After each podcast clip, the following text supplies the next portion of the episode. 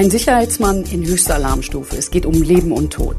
Es sind genau 79 Sekunden, die dieser Überfall dauert. Auf ein Pokerturnier. Dahinter steckte der Abu Shaka Clan. Mein Name ist Christina Pohl. Ich starte die Aufnahme und wir sind im Verhör.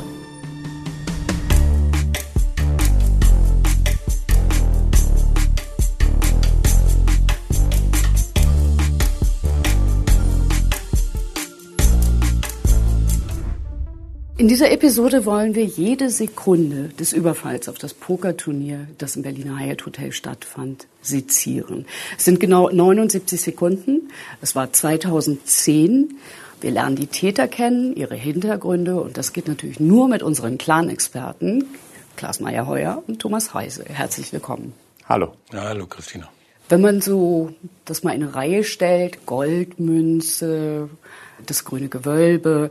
Was würdet ihr sagen, so ein Pokerturnier ist ja auch ein ziemlich spektakulärer Ort, oder? Absolut, klar. Da gab es Live-Übertragungen. Poker war damals noch, glaube ich, populärer als heute. Die Welt hat da schon hingeguckt. Und natürlich, es gab hinterher Videos von der Tat und das war dann wirklich ein Weltereignis. Ich glaube, mhm. die halbe Welt hat darüber berichtet. Was macht denn diesen Ort so spektakulär? Das ist ja auch so ein bisschen so eine Halbwelt, ne? oder?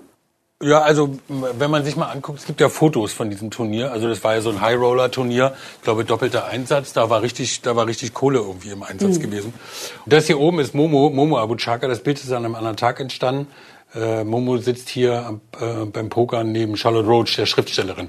Völlig unklar ist, ob Momo überhaupt Charlotte Roach kannte. Also weil ich kann mir nicht vorstellen, dass äh, Momo jetzt die Bücher von Charlotte Roach gelesen hat. Also ich glaube, der liest keine Bücher. Also ich kann mir das nicht vorstellen jedenfalls. Was ja das Coole ist an dem Fall, ähm, wenn, man, wenn man was überfällt, was macht man dann? Man besorgt sich irgendwie falsche Autokennzeichen, man kleidet sich unauffällig äh, und man fällt vielleicht auch bei der Tat nicht so richtig auf. Das sind, glaube ich, alles Dinge, die in dem Falle hier nicht ganz so optimal gelaufen sind. Der Überfall auf die European Poker Tour am 6. März 2010 erregte weltweit Aufmerksamkeit.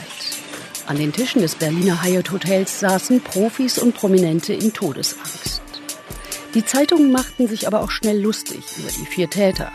Vedat S. zum Beispiel kam in einer unübersehbaren roten Jacke zum Tatort. Er setzte sich erst im Treppenhaus des Berliner Luxushotels die Sturmhaube auf, gut dokumentiert von den Überwachungskameras. Darauf verewigt ist auch Ahmad, der Boxer, der an der Spitze der Viererbande brüllend und eine Machete schwingend den Überfall einläutete. Der Mann mit der roten Jacke, Vedat S., hinterließ zudem nicht nur Fingerabdrücke am Tatort. Er fuhr auch mit dem eigenen Auto vor. Das Kennzeichen BRD 8182. Das konnten die Zeugen sich gut merken. Es stellte sich erst später heraus, dass die unvorsichtigen vier vom Pokerturnier im Auftrag des Abu Chaka-Clans unterwegs waren. Auch Mohammed Momo Abu Chaka ist gut auf den Überwachungskameras zu erkennen, da noch getarnt als Teilnehmer am Turnier. Also man hat sich zu sechs da getroffen und dann gab es erstmal Diskussionen. Also der eine ist dann erstmal zum Pokerturnier hingegangen, hat geguckt, sind die Wachmänner bewaffnet, sind sie nicht bewaffnet, ist das Geld off, liegt das Geld offen rum, ist der Fluchtweg gut so und dann kam er zurück, hat sozusagen die Voraufklärung gemacht, kam zu den anderen fünf und hat dann ähm, erzählt, wie es denn, wie man es jetzt durchziehen könnte. Einer hat gewackelt. Einer hat gesagt, ich mache nicht mit. So. Im, Im Vorfeld hat er gesagt. Im Vorfeld hat er gemacht, ich mache nicht mit und dann ist der ist er nicht mit, hat er nicht mitgemacht. Das ist der sogenannte Mr. X. Das ist bis heute, die Identität ist bis heute nicht geklärt, wer da eigentlich mitmachen sollte. Und dann hat der eigentliche Organisator, hat dann seinen Neffen eingewechselt. Das ist Jihad C. Kann man hier unten sehen äh, ganz rechts. Also Jihad wurde praktisch nur eingewechselt. Der sollte eigentlich gar nicht daran teilnehmen an dem Überfall, hat dann aber mitmachen müssen, weil einer ausgestiegen ist. Mhm. Interessanterweise haben diese Leute, diese sechs Personen, haben sich sehr auffällig verhalten. Schon also im Vorfeld. Im, schon im Vorfeld haben mehrere Zeugen nach der Tat darüber berichtet, dass sie sechs Leute beobachtet haben. Eine Zeugin hat sich sogar das Kennzeichen aufgeschrieben. Und ein anderer Zeuge, dem ist die rote Jacke in Erinnerung geblieben, die wir gerade da im Treppenhaus gesehen haben. Okay, also die kommen da an Genau. Was passiert denn ganz genau? Stürmen die sofort los? Die stürmen sofort los. Wir sollten uns, glaube ich, das andere Video jetzt angucken aus dem, aus dem äh, Vorraum des Pokerturniers. Mhm. Gib mal, ja, easy. Also hier sieht man den Vorraum. Hier unten ist die Kasse. Hier unten ist der Kassenbereich, wo die äh, Spieler ihre 10.000 Euro bezahlen müssen, die, um daran teilzunehmen. Und hier hinten im Hintergrund sieht man, wie die Spieler in den Saal gehen. Hier hinten, hier hinten standen die Tische und da wurde gespielt. So, die Leute kommen hier rein. 10.000 Euro. Ja, 10.000 Euro Startgebühr. So, die sind hier reingekommen. So, Leute, die noch bezahlen mussten, sind dann zum Tresen gekommen. Das heißt, wie viel waren da in der Kasse? Kann man das sagen? Äh, das? geschätzt, Über eine äh, halbe Million, ne? ja, ich glaube 600.000 Euro ungefähr. Muss ja vorher auch jemand Ja. gewusst haben, oder? Dass da viel Geld ist. Viel Genau. Bargeld. Die- Ja. Das Ja, klar, wenn du, wenn du, wenn du hörst, dass es im Hyatt ist, das ist mitten in Berlin, am Potsdamer Platz, irgendwie coole Location, großer, großer Saal. Promis haben sich angekündigt, die da hinkommen. Auf jeden Fall, äh, die Wachmänner waren nicht bewaffnet, das scheint die gewusst. Und jetzt kommen die Täter rein. So, also, die Täter sind hier reingestürmt. Vier Täter. So, stopp, hier. Hier sind sie reingestürmt. Das hier ist der erste. Das war Ahmad, der hatte eine Machete. Die haben auch laut gebrüllt. Die haben so ein Kriegsgebrüll angestimmt, um wahrscheinlich alle Leute einzuschüchtern. Wahrscheinlich haben sie gehofft, dass dadurch der Weg freigeräumt wird. Aber direkt als sie ankommen, passiert was, womit sie nicht gerechnet haben. Denn auf dem Weg zum Kassenbereich werden sie schon äh, attackiert von den Wachmännern. So, Ahmad C. hat direkt Probleme.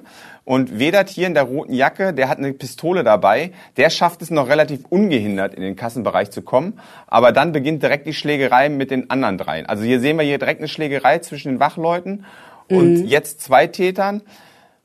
Und zwei müssen sich dann auch zurückziehen. Also Jihad und Mustafa ziehen sich zurück. Und in diesem, jetzt halten wir mal an, jetzt sieht man erstmal nichts. Hier im Kassenbereich, was hier passiert, sieht man leider nicht. Der erste Täter, der mit der Pistole, also Vedat bedroht eine Kassiererin und hält ihr die Pistole an den Kopf. Die, hat auch, die Frau hat auch hinterher ausgesagt, sie hatte wirklich Todesangst Ja. so in dem Moment. Und Vedat und Ahmad räumen jetzt den Tresor aus. Vedat packt sich 400.000 Euro in eine Das ist der, den man da oben sieht. Genau, der geöffnete Tresor. Genau, das ist der hier. Am Ende das Lustige ist ja irgendwie, was machen die? Da kommen irgendwie eine Handvoll Leute und sehen, da liegen, liegt eine halbe Million Euro rum und dann denken sich, die nehmen wir doch einfach mit. Also ob die uns gehören oder nicht, die nehmen wir einfach mit. Also ran an den Tresor und mitgenommen. Genau. Der war offen, der stand offen. Der stand offen. Mhm. Die waren noch nicht, die waren sozusagen kurz davor, das Geld wegzubringen. Ich glaube, zehn Minuten später wäre das Geld weg gewesen. Genau. Wahrscheinlich muss irgendjemand ja das gewusst haben, dass das Geld da offen rumliegt, dass, das, dass da keine bewaffneten Wachmänner da sind und dass die Gelegenheit einfach günstig ist. Und sowas spricht sich rum in Berlin und dann werden da Leute aktiv und denken sich, Mensch, da liegt so viel Geld rum, da müssen wir zuschlagen. genau. Und was wir jetzt hier, jetzt kommen wir mal wieder zurück zur Tat. Also Vedat und Ahmad räumen jetzt gerade den Tresor aus. Äh, Die Wachmänner haben gerade die anderen beiden in die Flucht geschlagen und es wirkt gerade ganz ruhig. Aber dieser Wachmann bemerkt dann, dass der Tresorraum gerade ausgeräumt wird und fängt an, die Täter zu bewerfen mit allem, was er in die Hände kriegen kann. Roman So. ist ein, Womit wirft er? Der hat so eine, da, war, da stand so eine Kassette, glaube ich, rum. Er hat auch ein Telefon sich, glaube ich, geschnappt und die Täter beworfen. Der eine, das war Ahmad, der Boxer, der mit der Machete, ist schon abgehauen. Und jetzt ist noch der letzte Täter, Vedat. Der mit der roten Jacke? Der mit der roten Jacke ist noch da und er hat den Großteil der Beute in der Laptoptasche. 400.000 Euro. Vedat hat jetzt richtig Pech, muss man sagen. Also ich meine, normalerweise, ähm, ich meine, man sieht, der Vorraum ist frei, man könnte jetzt flüchten, die Chance ist günstig. Und womit Vedat nicht rechnet, ist, dass irgendwie der Roman, der aus der Sicherheitsfirma, so ein großer Bär ist, das ehemaliger Polizist, der packt ihn sich einfach und weil Vedat so ein Handtuch ist, reißt er den einfach zu Boden und hält den fest. Nein, er, hat, er packt ihn sich nicht, er nimmt so einen Metallständer und rammt den und, und rammt ihn von der Seite um. Also Das muss ich vorstellen, als wenn so ein, als wenn so ein SUV auf der Kreuzung so ein Motorrad erwischt. so, wuff. So, und dann, halt mal an. Halt mal an. Und zufällig war auch gerade ein Bildzeitungsfotograf, den sehen wir hier hinten. Klar, weil es Doch. war Prominenz angekündigt und genau, deswegen war klar. der vor Ort. Ne? Und der hat dann dieses ikonische Bild gemacht. Also, dieses ikonische Bild wurde dann geschossen vom Bildzeitungsfotografen Olaf Wagner. Schöne Grüße, Also sehr man guter sieht Mann. Vedat in roter Jacke umarmt vom Sicherheitsmann. Der hat ihn fe- fest im Griff. Genau. Ja. Und was ist das Wichtige? Er lässt die Pistole los. Ah, die liegt da unten neben ihm, ja. Er, er lässt die Pistole los und er lässt die Beute los. Er lässt die Laptoptasche los. ah. Genau. Klar, der Stress war ja groß. Ich meine, du bist da im Schwitzkasten, der Typ, der dich festhält, der wiegt irgendwie 110 Kilo, Ja. brüllt aus, auch irgendwie ne? und, Und- äh, wirkt ein bisschen. Und der Sicherheitsmann hat auch hinterher in der Zeugenaussage gesagt, der muss definitiv gebrochene Rippen haben, der Täter. Die Polizei hat im Nachgang auch sämtliche Krankenhäuser abtelefoniert, ob irgendeiner eingeliefert wurde mit gebrochenen Rippen, weil der Sicherheitsmann sich ganz sicher war, dass die Rippen gebrochen sein Das müssen. tut weh, das tut richtig genau. weh. Ja.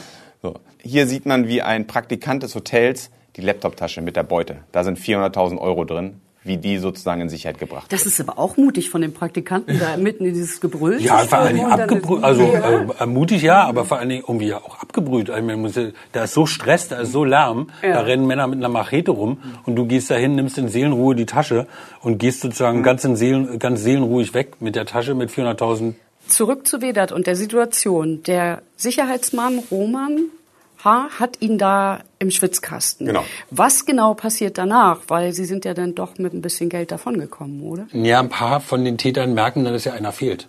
Ja. Also die zählen mal durch wahrscheinlich und Wo sagen, waren hallo. die? Sind die schon draußen Wo, ja, die sind ja schon weggerannt. Ja. So, und dann fehlt ihnen irgendwie Vedat. Dann haben sie sich gedacht, irgendwie, ach, den sollten wir vielleicht befreien gehen. und dann sind sie wieder, sind sie wieder zurückgerannt, haben mit der Machete, was jetzt, das klingt jetzt lustig, aber ist natürlich nicht lustig, Mhm. sondern haben mit der Machete vor Roman rumgefuchtelt.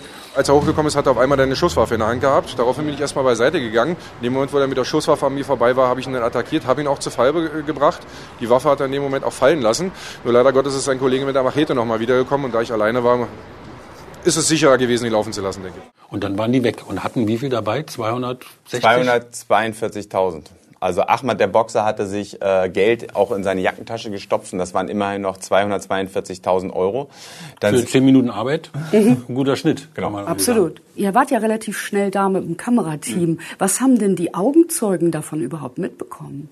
Der Sicherheitschef von dieser Sicherheitsfirma, Michael Kur, der hatte auf dem Weg zum Pokerturnier einen Unfall. So, deswegen ist der eigentlich auch zu spät gekommen. Aber als der dann da war und sich das hat sozusagen alles erzählen lassen, äh, hatte ich dann mit dem schon telefoniert am Sonnabend. Äh, und da hatte der schon den Verdacht äh, geäußert, wer da bei sein könnte bei den Tätern. Aber nochmal zurück denen- zu den Genau. Augenzeugen. Was haben die überhaupt von diesem Überfall mitbekommen? War das sozusagen angegliedert? War es draußen im Flur und die saßen drin? Oder was, wie, wie war die Situation für die Augenzeugen? Ich habe mindestens zwei Leute erkannt, die mit komplett schwarzen Masken, komplett schwarze Klamotten da gestanden sind und dann eben relativ chaotisch gebrüllt. Es flogen ähm, Barhocker durch die Gegend. Wie gesagt, eine Glasscheibe ging zu Bruch. Es war relativ laut. Der eine äh, hatte ein Schwert, eine Machete, irgendwie was Längliches in der Hand gehabt. Bei den anderen konnte ich es äh, aus der Entfernung nicht sehen. Es wird wohl davon ausgegangen, dass die Pistolen äh, dabei hatten. Die Leute im Saal äh, sind alle nur in Panik ausgebrochen, nachdem ähm, ja, ein paar Leute den Überfall halt live mitbekommen haben und in den Saal gestürmt sind und bewaffneter Überfall. Und dann äh, brach halt relativ schnell die Panik aus. Innerhalb von, weiß nicht, einer Minute waren alle unter den Tischen. viele Spieler sind übereinander erstmal gestolpert. Da ist Panik entstanden an den Türen, die wollten weg. Da sind auch sieben Verletzte gewesen, weil sich Leute Quetschung zugezogen haben. Ich glaube, jemand hat sich auch was gebrochen. Also da war erstmal große Panik. Die Täter beschreiben, konnte niemand so richtig gut, glaube ich, innen drin. Die rote Jacke war natürlich klar, die war wichtig. Und ein Zeuge hat dann diese rote Jacke auch gesehen, wie sie weggelaufen ist und hatte vorher die Täter auch schon vor der Tat gesehen. Damit konnte die Polizei relativ schnell konstruieren, rekonstruieren, dass diese sechs Leute, die vorher bei McDonald's vor dem, äh, vor dem Überfall gesehen wurden, mit dem Kennzeichen, dass sich eine weitere Zeugin äh, notiert hatte, dass die das gemacht haben müssen. Wir sind jetzt noch, Also die, die, die, die Frau, die beim McDonalds saß, die hat sich einfach so das Kennzeichen aufgeschrieben gehabt. na, die hat, Also könnt ihr die Situation nochmal schildern? Die Frau Ja. bei McDonalds, wo war das? Sind die da vorgefahren? Der McDonald's ist da- der Der McDonald's ist ganz davor, ne? Der McDonald's am Potsdamer Platz ist ganz in der Nähe von diesem Hyatt Hotel. Und diese Frau ist interessant, die geht mit ihrem Mann immer am Samstag zu irgendwelchen äh, Kunstgalerien. Die guckt sich immer irgendwelche Vernissagen an oder irgendwelche Öffnungen von Kunstgemälden und so. Und dann Ritual gehen sie immer zu McDonald's essen, jeden Samstag. Und dann haben die da gesessen und ihnen sind halt diese sechs Leute, die da vorher da rumstanden, irgendwie suspekt gewesen. Und ihr ist ein ganz besonderer Mensch aufgefallen, den fand sie ganz hübsch. Der, hat äußer, der hatte äußerst harmonische Gesichtszüge, schildert sie später in ihrer Zeugenaussage. Wer war das? Welcher war das? Wisst ihr das? Das war der Organisator, das war der spätere äh, Ibrahim, Onkel Ibrahim. Onkel Ibrahim, Ibrahim M. hieß der. Der hat sozusagen den ganzen Überfall organisiert und geplant. Und dann hat die nur, weil die sich, weil die die dubios fand, hat die sich das Autokennzeichen Genau, sie hat, sie hat gedacht, da, ähm, da passieren Drogengeschäfte. Und sie hat beispielsweise auch gesehen, wie sich jemand einen länglichen Gegenstand unter das T-Shirt geschoben hat. Da muss man davon ausgehen, dass es die Machete gewesen ist. Also, die hatten wirklich nicht besonders viel Scheu irgendwie. Das heißt, das Kennzeichen, was die sich aufgeschrieben hat, war ein echtes. Das war ein echtes, das war ja das Kennzeichen. Die sind mit ihrem echten Auto dahin Die sind gefahren. mit ihrem echten Auto dahin gefahren und das Kennzeichen war das Auto von Vedat, dieser berühmte Mercedes. Ich zeige das Zeig einmal mal. hier. Das hier ist das Ken äh, das ist das Auto mit dem die Pokerräuber dann zum Pokerturnier gefahren sind. Und hier ist das auch das echte Kennzeichen drin. Dieses Kennzeichen hat sich die Zeuge notiert und somit war die Polizei relativ schnell im Bilde, wer diese Tat jetzt, also diese, wer diese, wer die Tat ausgeführt haben muss. Also dass es irgendwie mit Wedert zu tun haben muss, weil das Auto auch auf Wedert zugelassen war. Dann sind sie in, eine, in ein Parkhaus gefahren in Friedenau, in der Nähe von, also im Stadtteil von Berlin, Friedenau, und da haben sie das Geld verteilt, so, haben sie die Beute aufgeteilt. Und Hängt ähm, auch eine dann, ist Kamera jeder, in dem Parkhaus? dann ist jeder, dann ist jeder seines Weges gegangen und dann äh, war es Aufgabe der Polizei, den Fall aufzuklären. So. Und das ähm, können wir ja gleich schildern, wie das so dann verstanden wird. Also der Fluchtwagen war ein Hinweis, aber auch... das war der wichtigste Hinweis, das die war die heiße Spur. Okay. Das war der, der Fluchtwagen war die heiße Spur. Wem gehörte der und wie... Der, der gehörte Weder, der war auf Weder zugelassen. Also der, die rote Jacke fuhr Die rote Jacke fuhr mit Auto. seinem eigenen Auto dahin und äh, Das ist nicht aus dem Lehrbuch für Der hätte, sich auch, der hätte sich auch eine Jacke anziehen können, wo er hinten seinen Namen draufschreibt. Also Nein, das ist wirklich nicht aus dem Lehrbuch. Man muss auch wissen, Vedat hat Schulden zu dem Zeitpunkt. Der hatte sich bei Freunden Geld geliehen ähm, und hatte einfach Druck, dass dieser Coup klappt. Der brauchte einfach viel Geld, weil er irgendwie in der Kreide stand bei seinen Freunden. Der hat auch eine ganz interessante Biografie. Der kommt aus einer kurdischen Großfamilie, also nicht aus einer arabisch-kurdischen Großfamilie, sondern aus einer kurdischen Großfamilie. Hat, glaube ich, elf Geschwister und war aber kein schlechter Schüler. Das war jemand, der hatte eine Gymnasiumempfehlung nach der Grundschule. Der ist erstmal aufs Gymnasium gegangen, der hat das nicht ganz geschafft. Aber der war ein sehr guter Breakdancer. Der hat Breakdance-Kurse im Jugendzentrum gegeben. Also der war auch so Teil einer ganz normalen äh, Kultur. Also der hatte auch positive Elemente in seinem Leben. Ne? Der war jetzt kein hoffnungsloser Schüler, kein hoffnungsloses Kind.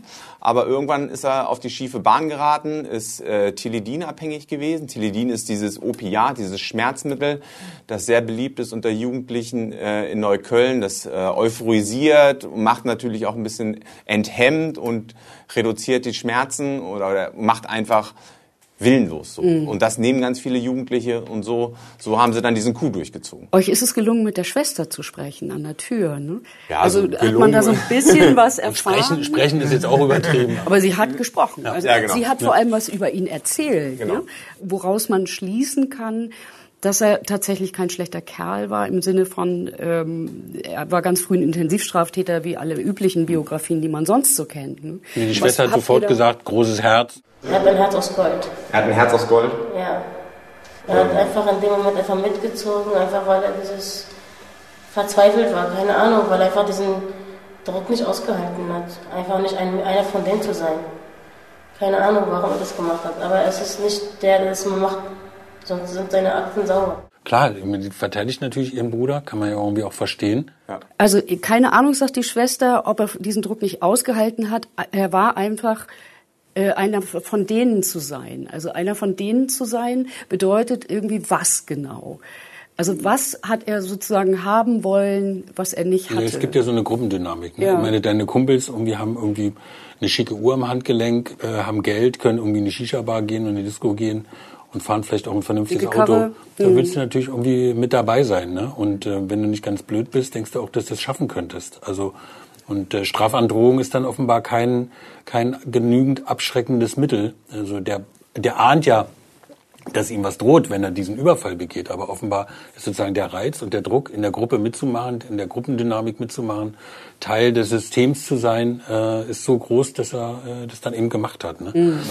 Wobei man das jetzt auch nicht dahingehend verharmlosen soll, weil er, die haben natürlich auch die Dollarzeichen in den Augen. Ne? Die sehen natürlich auch, wie so schnelles Geld der, denen wird vorher versprochen sein, der Saal ist groß, da sind richtig viele Leute, da ist mindestens eine halbe Million, wir müssen uns die nur nehmen und dann aufteilen. Durch fünf, da kriegt jeder es wäre ja auch 100.000. wesentlich mehr gewesen, wenn die, der Praktikant die andere Tasche nicht Nee, ich sage eine halbe Ja. Million oder 600.000, ne? Ja. das wäre ein echt flott, flott gemachtes Geld. Wo kannst du so schnell, der, mit einem Banküberfall kommst du da heute nicht mehr hin. Ne? Klar. Und wie kommt jetzt die Familie Abu Shaka ins Spiel? Ja, Ja, das ist, äh, das dem dauert Video- noch ein bisschen. Das, dauert dauert, noch ein das bisschen, dauert noch ein aber bisschen. man sieht, man sieht in dem, also wie gesagt, der Sicherheitschef hatte ja damals äh, war, kam ein bisschen zu spät, weil er Mhm. irgendwie einen Autounfall hatte. Dann haben wir miteinander telefoniert und der hat mir damals schon am Telefon erzählt und hat gesagt, Thomas, Momo Abu Chaka war dabei. Da habe ich gesagt, ey, Micha, wo willst du das herwissen, dass Momo Abu Chaka dabei ist? Guck mal, hier, es gibt ein Video, da steht der rum. Der muss dabei gewesen sein. Wenn der da ist, hat er das mitgemacht? Hier sehen wir beim Mitarbeiter, wie er die vier Pokerräuber in die Flucht schlägt und auch einen kurzzeitig äh, festnehmen kann.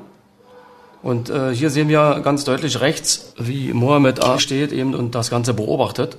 Und dann letztendlich, wo er sieht, dass der Pokerraub missglückt ist, die Flucht ergreift. So, das war sozusagen so der siebte Sinn von Leuten, die sich mit diesen Clans beschäftigen, mit diesen Großfamilien, dass er irgendwie was damit zu tun hatte. Was sich ja dann später äh, auch als wahr herausstellte. Aber bis dahin war es, glaube ich, noch ein relativ weiter Weg, das Genau. zu recherchieren für die Armee. Ich glaube, am logischsten ist und auch für den Zuhörer oder Zuschauer am besten nachzuvollziehen, ist es einfach den Gang der Polizei nachzuvollziehen. Also die hatten das Kennzeichen, die hatten Vedat im Blick und dann haben sie klassisch das, ähm, seinen Wohnort äh, observiert. Der wohnte damals am Ende der Friedrichstraße. Jemand, der sich in Berlin auskennt, da unten am Hallischen Tor, da gibt's so eine schreckliche Wohnsiedlung und da hat Vedat gewohnt. Das ist Und an der da- Grenze zu Kreuzberg dann. Genau, in der Gegend. genau. Das ist schon Kreuzberg. Ja. Das ist ganz, das ist neben der SPD-Zentrale. So, da hat er gewohnt mit seiner Familie und das hat man observiert. Die Polizisten haben ihn lustigerweise nicht gesehen. Also es steht auch in den Observationsberichten drin. Wir konnten Herrn Wedert nicht beobachten, aber der Druck muss enorm gewachsen sein, Mhm. weil natürlich durch dieses Bild äh, hat ganz Neukölln gewusst, wer ist das? Also Sie ganz, wussten alle, dass es wieder äh, Ja, wegen das- der so- sowas spricht sich, Das- das spricht sich so schnell im da Milieu spricht sich rum. so schnell rum im Milieu, ne, die, das, äh, das war dann klar. Und es gab auch ein, ähm, eine Vertrauensperson, VP sagt man ja immer, VP heißt Vertrauensperson. Man könnte auch einfach sagen, Polizeispitzel hat der Polizei gesagt, Vedat war dabei.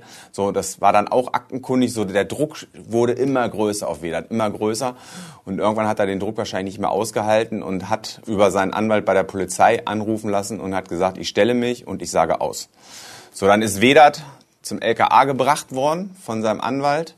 Ich glaube, er ist zu Hause verhaftet worden. Ich, war- ich glaube, er ist bei der Polizei aufgetaucht, hat eine Aussage gemacht und am Anfang hat er nur seinen Tatbeitrag eingeräumt. Nur seinen Tatbeitrag. Das reicht für eine Grundfolgenregelung noch Das, nicht. das reicht nicht für die Kronzeugenregelung. Aber So. darauf war er aus, natürlich, klar. Ja, ja, klar. er Aber ja der, nicht raus Staatsan aus der der ne? Staatsanwalt, der das bearbeitet hat, irgendwie Kamstra, äh, den wir auch ganz gut kennen, das war der zuständige OK-Staatsanwalt, also organisierte Kriminalitätsstaatsanwalt von Berlin. Ähm, und der ist natürlich auch ein abgebrühter Hund. Ne? Mhm. Der, der hält dem sozusagen dann so ein bisschen die Wurst hin und sagt irgendwie, also wenn du ein bisschen mehr erzählst, können wir dann bis irgendwie vor Gericht macht sich das einfach viel besser. Ja.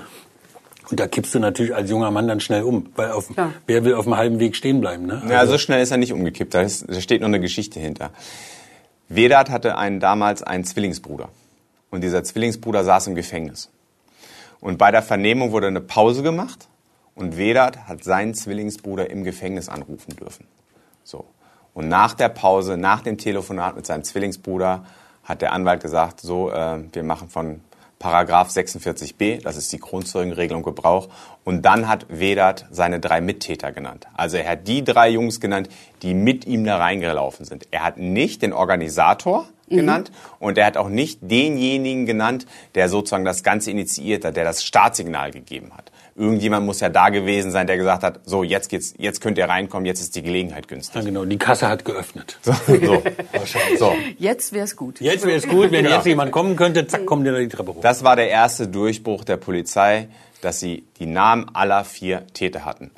Und dann bin ich auch in die Geschichte eingestiegen. Also das war dann irgendwann klar, die vier, also Vedat war schon in Haft und dann sind die drei anderen noch verhaftet worden. Und dann hat auch die Polizei gesagt, wir haben die Pokerräuber verhaftet.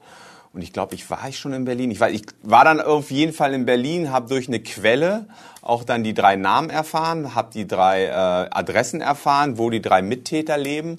Und dann sind wir mit dem Kamerateam einfach mal die Adressen abgefahren. Einmal abgeklappert. Genau. Mal gucken, wer zu Hause ist.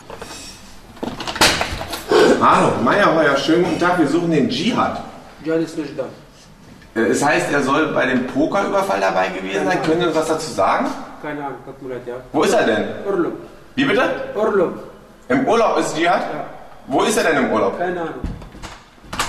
Ah, da gibt's noch eine lustige Geschichte. Wir waren bei dem einen, bei Ahmad, dem Boxer, vor der Tür und äh, wollten dann klingeln und dann war auch schon ein anderes Kamerateam oder ein anderer Fotograf war auch schon da. Also die, die, die Namen sind auch an mehrere Medien durchgesickert, nicht nur an uns.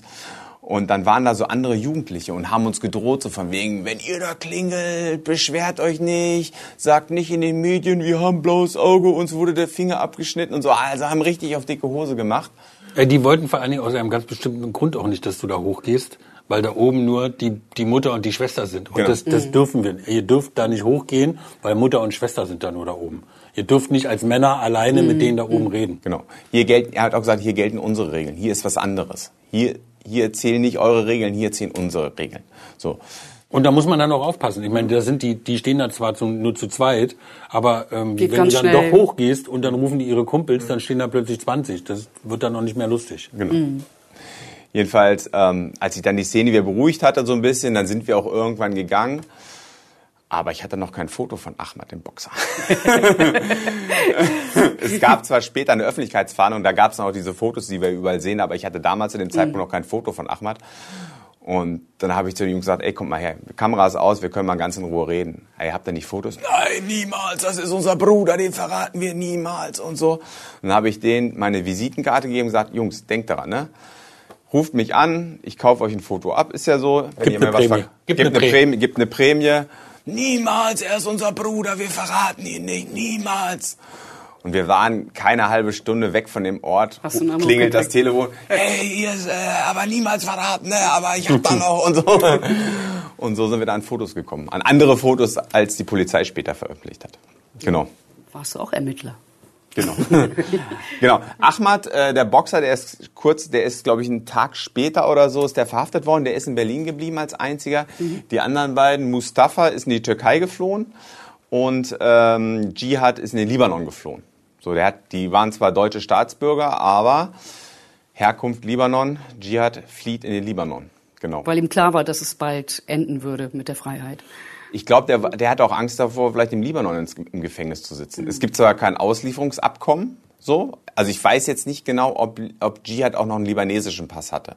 Aber er war deutscher Staatsbürger, also ähm, hätte es sein können, dass er zumindest in Libanon in Knast kommt, dann ausgeliefert wird. Und ich glaube, der hatte einfach keinen Bock darauf, in Libanon in den Knast zu gehen. Weil dann kam das Gerücht auf, Dschihad will sich stellen. Also wie Dschihad will von, von Beirut aus zurück nach Berlin kommen. Warum? Weil in Beirut war es ihm dann, dann doch ein bisschen zu heikel? Das wissen wir natürlich nicht hundertprozentig, aber wir glauben, Der dass wird dann mit seinem Anwalt geredet haben. Der Anwalt wird gesagt haben, also wenn du wieder zurückkommst, dich selber stellst, kriegst du irgendwie vier Jahre. Und äh, Berliner Verhältnisse, ne, nach zweieinhalb Jahren bist du wieder draußen. Genau. Ganz Der war damals rechnen. 19 Jahre alt, Jugendstrafrecht Ah, und Jugendstrafe. so. Also der Mhm. konnte da mit einem sehr milden Urteil rechnen. Und das hat ihn wahrscheinlich motiviert, zurückzukommen. Auf jeden Fall, ist, ich weiß noch wie heute, es war Donnerstag. Und dann haben wir jemanden getroffen, ähm, der sich in den Justizkreisen sehr gut auskannte. Und mit dem bin ich ins Gespräch gekommen und so. Wir haben ein bisschen gequatscht und irgendwann hat er gesagt, wissen Sie eigentlich, der Pokerräuber, der kommt am Samstag zurück. Der stellt sich. Der ist in Beirut. Und ich so, was? Wie? Beirut? Der kommt am Samstag? Ja, ja, ich habe gehört, der kommt am Samstag mit dem Flugzeug. Und da war ich natürlich so elektrisiert. Da, damals habe ich das noch nicht so häufig gemacht, so investigativen Journalismus. Ich weiß, ich habe Heise direkt angerufen, hey, der kommt und so. Hinfahren. Hinfahren. Und dann haben wir entschieden, wir fahren jetzt hin. So. Und dann haben wir gecheckt, wir haben die, also wir hatten nur die Information, der fliegt am Samstag von Beirut nach Berlin. Und es gibt viele Wege, führen von Beirut nach Berlin und es gab aber an dem Samstag nur einen Direktflug. Es gab nur einen Flug von Beirut direkt nach Berlin. Und da haben wir gesagt, das muss er sein. Dann sind wir Freitagnachmittag von äh, Berlin aus nach Beirut geflogen, sind ganz spät nachts angekommen, weiß ich nicht noch. Mit dem Kameramann war ich dann da, da haben wir irgendwie zwei Stunden gepennt und sind dann morgens zum Flughafen in Beirut gefahren, haben uns, in, haben uns da so getan, als wären wir Journalisten. Wir hatten keine große Kamera dabei, wir hatten so eine ganz kleine Kamera dabei, um nicht direkt aufzufallen und haben dann gewartet. Und irgendwann kam er dann direkt. Dummerweise, das hatten wir nicht berechnet, kam er nicht alleine. Der hatte noch jemanden dabei. Also der hatte sozusagen wie so eine Art persönlichen Bodyguard dabei oder jemand, der ihn begleitet und ähm, Normalerweise muss man ja auch eine Drehgenehmigung beantragen auf so einem Flughafen. Absolut. Ne? Weil sonst wird man, äh, seid ihr da nicht aufgefallen mit der Kamera? Nee, wir hatten ja nur so eine ganz kleine. Das sah aus wie so eine Touristenkamera. Das, Okay. haben, wir, das haben wir bewusst so gemacht. Wir wollten, das Ziel der Übung war natürlich, Jihad zu befragen. Mhm. Wa- Warum waren Sie bei dem Pokerraub dabei oder was sagen Sie dazu? Das ist ja, ist ja eine wichtige Frage, die man dann dem, damit, da auch mal stellen sollte. Ähm, warum haben Sie das gemacht? Und wir hatten uns erst überlegt, wir machen das am Flughafen. Wenn er dann da ist, dann machen wir es auch direkt. So. Und dann saßen wir da am Flughafen in Beirut, überall Sicherheitspersonal, überall Kameras. Und wir haben gesagt, ist vielleicht jetzt doch keine so gute Idee, weil natürlich, wenn der jetzt ausrastet, wenn der rumschreit und so, dann wird es, dann wird es eventuell Tumulte geben, dann könnte es sein, dass wir festgenommen werden oder so. Wir sprechen kein Arabisch, also ich spreche kein Arabisch, der Kameramann sprach kein Arabisch, haben wir gesagt, ah, ist vielleicht doch keine so gute Idee hier auf dem Flughafen. Aber wir haben schon die ersten Bilder von ihm gemacht. Ich habe noch, habe ihn schon mit, der, äh, mit dem Handy gefilmt. Die habe ich auch, glaube ich, direkt nach, nach Berlin in die Redaktion gesendet, die, Kam äh, die Bilder. So, also Fotos und Bilder hatten wir schon. Und dann sind wir halt ins Flugzeug gegangen. Ich weiß noch wie heute, wir sind hinter ihm gelaufen. Er hat sich irgendwie auch eine, eine Tageszeitung geschnappt. Wahrscheinlich wollte er mal nachgucken, was irgendwie die Berliner Presse über ihn schreibt. Und dann saßen wir im Flugzeug. Das Flugzeug äh, ist abgehoben. Und dann irgendwo über Mittelmeer sind wir nach hinten gegangen. Er musste sich ganz hinten hinsetzen in die letzte Reihe. Das war, glaube ich, abgesprochen mit den Behörden auch. War denn da schon ein Polizeibeamter dabei?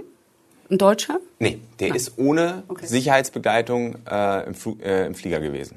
Das, ist jetzt das sind dann ganz schöne Szenen, die Klaas da gedreht hat. Da muss man sagen, da ist man als Redaktionsleiter schon äh, glücklich und zufrieden, Warum? äh, wenn der junge Mann mit so, mit so einem Material zurückkommt. Naja, im Ernst, da war ja kein weiterer Journalist an Bord. Also Ja. ähm, Und das war ja wirklich eine Weltgeschichte. Also das war tatsächlich eine Riesengeschichte. Das ist vielleicht so, aus der Distanz ist das vielleicht so ein bisschen verblasst, aber damals war das wirklich die Top-1-Geschichte in Deutschland und auch in vielen anderen Ländern war das eine große Geschichte.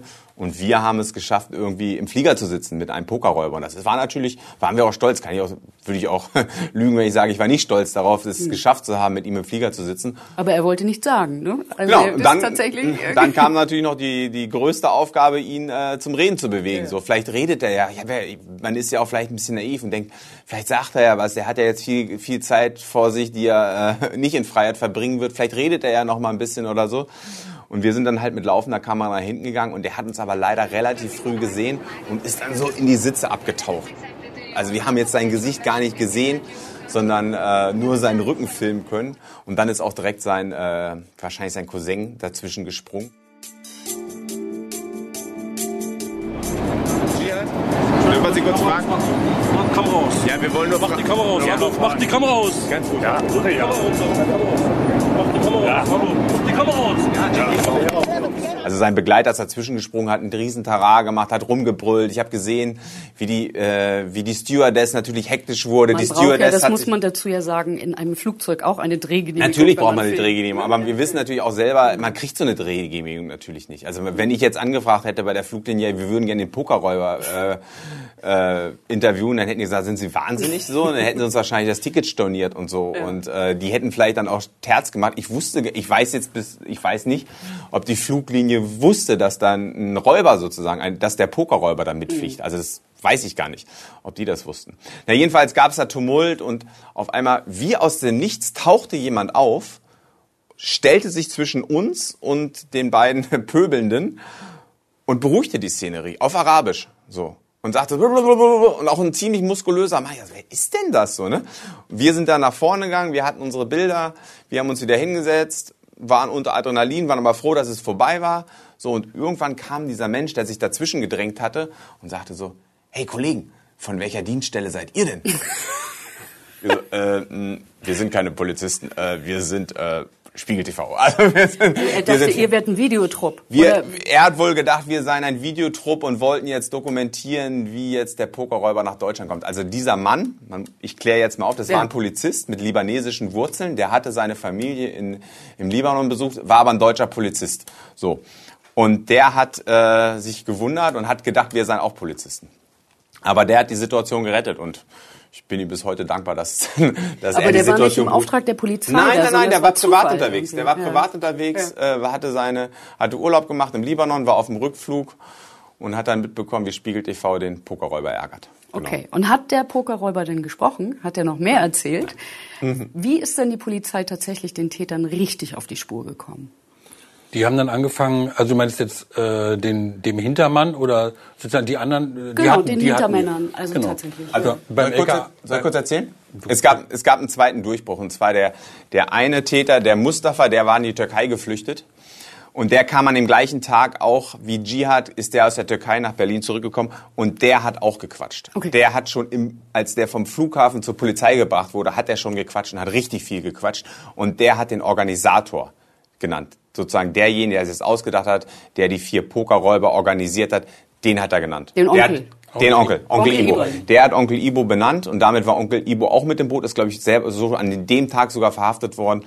Aber die Königsfrage ist ja, wie sie auf Momo Abu Chaka gekommen sind. Genau. Da wollen- arbeiten wir die ganze Zeit drauf. genau. Ne, die Polizei hat angefangen, sich irgendwie die Handyverbindungsdaten irgendwie anzugucken. Mhm. Wer da irgendwie vor Ort gewesen ist und wer da telefoniert hat. Und dann haben sie irgendwie relativ zügig äh, Ist das umfangreich gewesen? Was?